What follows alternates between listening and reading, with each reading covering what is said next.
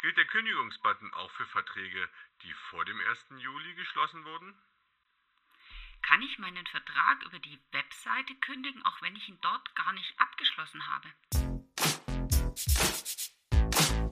Die Verbraucherhelden, der Podcast der Verbraucherzentrale Bayern. Ja, hallo, mein Name ist Tatjana Halm. Ich bin Referatsleiterin in der Verbraucherzentrale Bayern für den Bereich Markt und Recht und ich begrüße alle Zuhörer und Zuhörerinnen. Heute beschäftigen wir uns mit einem neuen Thema und zwar mit dem Kündigungsbutton. Es ist so, dass äh, mit dem Gesetz für faire Verbraucherverträge äh, ganz zum Schluss dann noch der sogenannte Kündigungsbutton eingeführt worden ist. Ähm, ab 1. Juli 2022 dürfen wir den dann auch verwenden.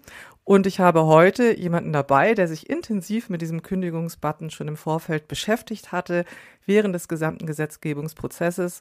Und ähm, ja, da kann ich jetzt natürlich ein paar Fragen stellen und mir genau erklären lassen, was bedeutet der, wie funktioniert er und worauf muss ich achten. Dafür habe ich mir meine liebe Kollegin Sonja Neumann, Referentin Recht in der Verbraucherzentrale Bayern, eingeladen und heiße sie hiermit herzlich willkommen. Und äh, du stehst uns jetzt für die Fragen natürlich auch sicherlich gerne zur Verfügung, oder? Ja, hallo Tatjana, sehr gerne. Wunderbar. Dann fangen wir doch gleich mal an. Ich hatte ja schon gesagt, ab 1. Juli können wir mit dem Kündigungsbutton rechnen. Ähm, aber warum genau ist denn der eingeführt worden? Was ist der Hintergrund? Was will man damit bezwecken? Der äh, Kündigungsbutton wurde eingeführt, weil es bisher keine einheitliche Regelung zur Gestaltung der Kündigung gab. Man konnte deswegen per Telefon oder per Post kündigen und einige Unternehmen haben es auch online ermöglicht. Allerdings wurden da die Informationen häufig auf der Webseite versteckt und komplizierte Gestaltungen sollten die Verbraucher davon abhalten, auf der Webseite zu kündigen. Und deshalb soll mit dem Kündigungsbutton eine Möglichkeit kommen, damit man einfach kündigen kann und vor ungewollten Langzeitverträgen geschützt ist. Ähm, also Bevor wir zu dem Aussehen kommen, wie der Kündigungsbutton gestaltet sein muss, ähm, du meinst immer diese Fälle, dass man erstmal suchen muss äh, äh, im Menü, wo kann man denn da überhaupt kündigen, dann irgendwie kompliziert sich möglicherweise einloggen muss oder äh, häufig findet man ja auch im Kleingedruckten, dass man das überhaupt mal schriftlich einreichen muss. Also, dass dieser ganze, dieses ganze Durcheinander dann halt einfach eingedämmt wird und dass man einfach weiß, das ist der Weg und das ist richtig. Ist das dann halt sozusagen wirklich diese große Vereinfachung für den Verbraucher, ähm, die er dann künftig zu erwarten hat, dass er sich darauf verlassen kann, dass das der Weg ist? Ja, genau, das soll jetzt alles wegfallen und quasi ein Weg für alle, kurz und einfach. Das klingt ja schon mal erstmal gut, aber ähm, schauen wir uns noch mal an, für welche Verträge ist das denn überhaupt relevant? Also wir kennen das ja, wir haben eine Regel und 100 Ausnahmen und äh, können uns hier auch Ausnahmen erwarten oder kann man sich darauf verlassen, dass das alle Verträge betrifft? Also gibt es da in dem sogenannten Anwendungsbereich dann halt eben auch wieder Dinge, die man berücksichtigen muss? Also der Vertrag muss ein Dauerschuldverhältnis sein, also zum Beispiel ein Zeitschriftenabo, ein Streaming-Abo, äh, Internet- oder Telefonverträge oder ein Fitnessstudio-Vertrag und ähm, ich muss grundsätzlich die Möglichkeit haben, den Vertrag über die Webseite des Unternehmens abzuschließen. Das heißt, mein eigener Vertrag selber muss nicht über die Webseite abgeschlossen worden sein, aber ich hätte ihn theoretisch dort abschließen können müssen. Und wenn diese Voraussetzungen vorliegen, dann gilt das auch für Verträge, die vor dem 1. Juli 2022 geschlossen wurden. Das heißt, auch Altverträge können dann über einen Kündigungsbutton gekündigt werden. Der Kündigungsbutton gilt aber zum Beispiel nicht für Online-Shopping, da gibt es dann die Widerrufsrechte oder auch nicht für Finanzdienstleistungen. Also ein Kredit geht da nicht. Da muss ich mich dann wieder auf andere Wege ähm, dann behelfen. Aber äh, Dauerschuldverhältnisse ja. Und ähm, ich fasse nochmal zusammen. Das heißt, ich muss selber meinen Tarif, meinen Vertrag nicht online abgeschlossen haben. Das heißt, es kann auch im Ladengeschäft passieren. Gerade so Telefonverträge schließt man ja auch ganz gern mal ähm, im Geschäft ab. Wenn das äh, Unternehmen aber grundsätzlich Verträge online abschließen lässt, dann kann ich auch online kündigen. Also das heißt, hier ist so ein Medienbruch durchaus möglich. Ich muss mich, wie ich es abschließe, auch beenden. Genau. Ja, das ist ja schon mal auch hilfreich. Ähm, also das heißt, man kann nicht darauf verwiesen werden, nee, nee, Sie haben das ja auch im Laden dann abgeschlossen, deswegen müssen Sie auch wieder diesen Weg gehen. Ähm, jetzt kommen wir mal zu dem Kündigungsbutton. wie genau muss der denn aussehen? Äh, wie muss der denn gestaltet sein? Worauf äh, muss ich denn selber auch als Verbraucher eventuell achten? Also der Kündigungsbutton muss schnell und einfach zugänglich sein und ständig verfügbar sein. Und man muss sich nicht dafür erst in ein Benutzerkonto einloggen. Das heißt, er muss direkt auf der Seite des Unternehmens verfügbar sein und er muss mit äh, Verträge hier kündigen oder im ähnlich eindeutigen Wortlaut beschriftet sein. Also das heißt, ich muss sehr einfach drauf stoßen, dass es den gibt und dass ich den finde. Äh, und genau das soll ja verhindert werden, dass ich ewig suchen muss. Ähm, also es wird ja schon relativ einfach dann gemacht, dass man kündigen äh, kann. Ähm, das scheint aber auch gewollt zu sein, oder? Ja, genau, das soll so sein. Und ähm, jetzt habe ich diesen Kündigungsbutton gefunden und wie läuft es denn dann weiter ab? Ne, weil ich meine, das ist ja auch immer, dann hat man im Internet was geklickt und ist sich dann ja auch immer unsicher. Also wie ist denn der gesamte Prozess, der dann ähm, passiert? Wie, wie äh, durchlaufe ich dann diese Kündigung genau, dass ich dann halt auch alles richtig mache? Also als erstes klicke ich auf den Kündigungsbutton und werde dann auf eine sogenannte Bestätigungswebseite weitergeleitet.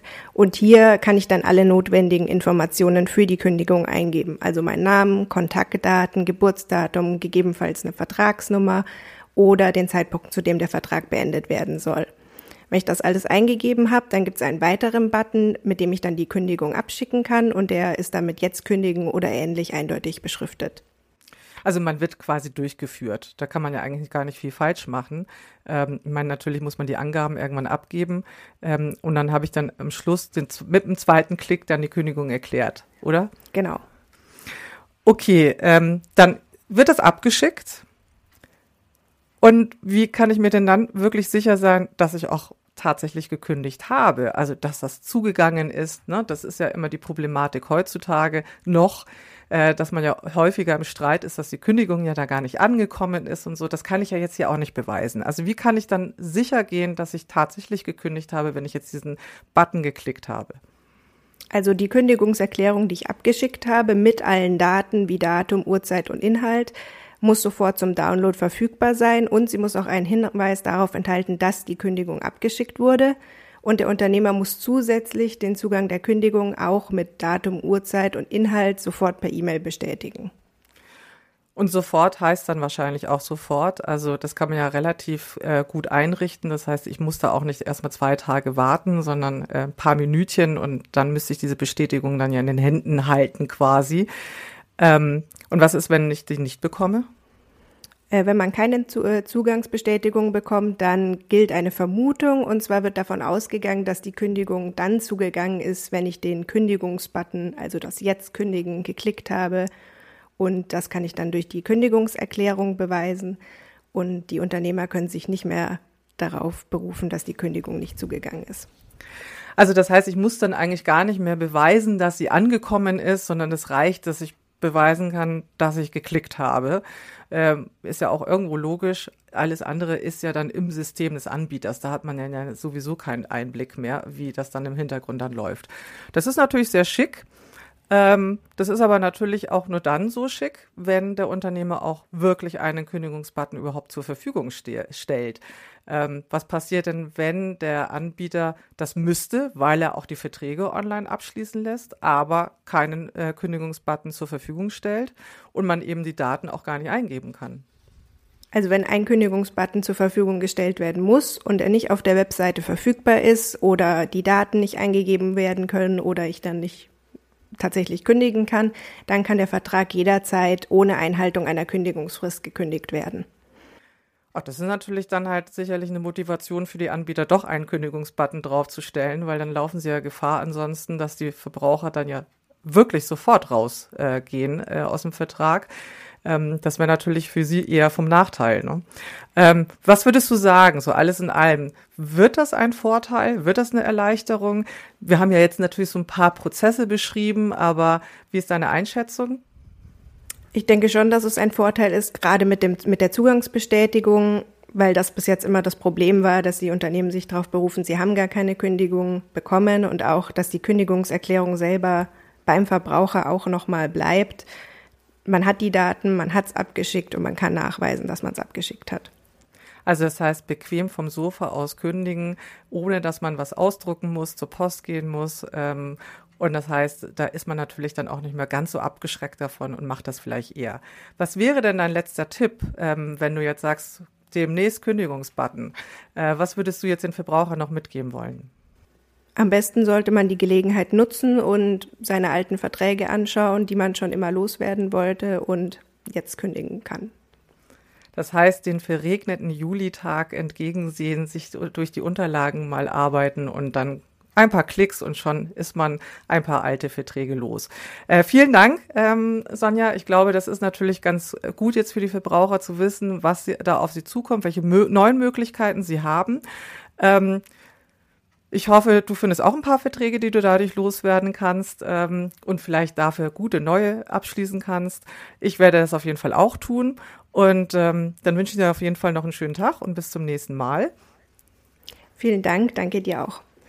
Und äh, unser Heldentipp zum Abschluss, immer erstmal durchatmen und bei uns informieren auf www.verbraucherzentrale-bayern.de oder auf Instagram. Vielen Dank fürs Zuhören und bis zum nächsten Mal.